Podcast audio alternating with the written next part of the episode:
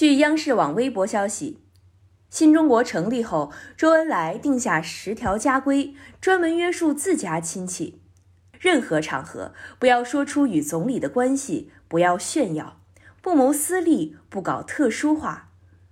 周总理辞世时，按照他生前立下的家规，远方亲友没有一人前来吊唁。亲友们收到的电报中这样写道。听消息后不到京，坚守各自的工作岗位，化悲痛为力量。一月八号是周总理逝世四十六周年纪念日，转发致敬。据人民日报微博消息，今天发条微博缅怀周总理。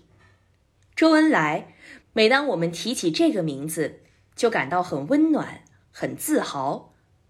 少年时，他决心为了中华之崛起而读书；青年时，他写下“愿相会于中华腾飞世界时”的寄语。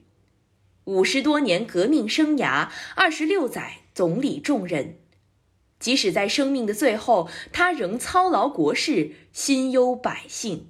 今天，周总理逝世四十六周年，纪念，缅怀。感谢收听《羊城晚报广东头条》，我是主播于彤颖。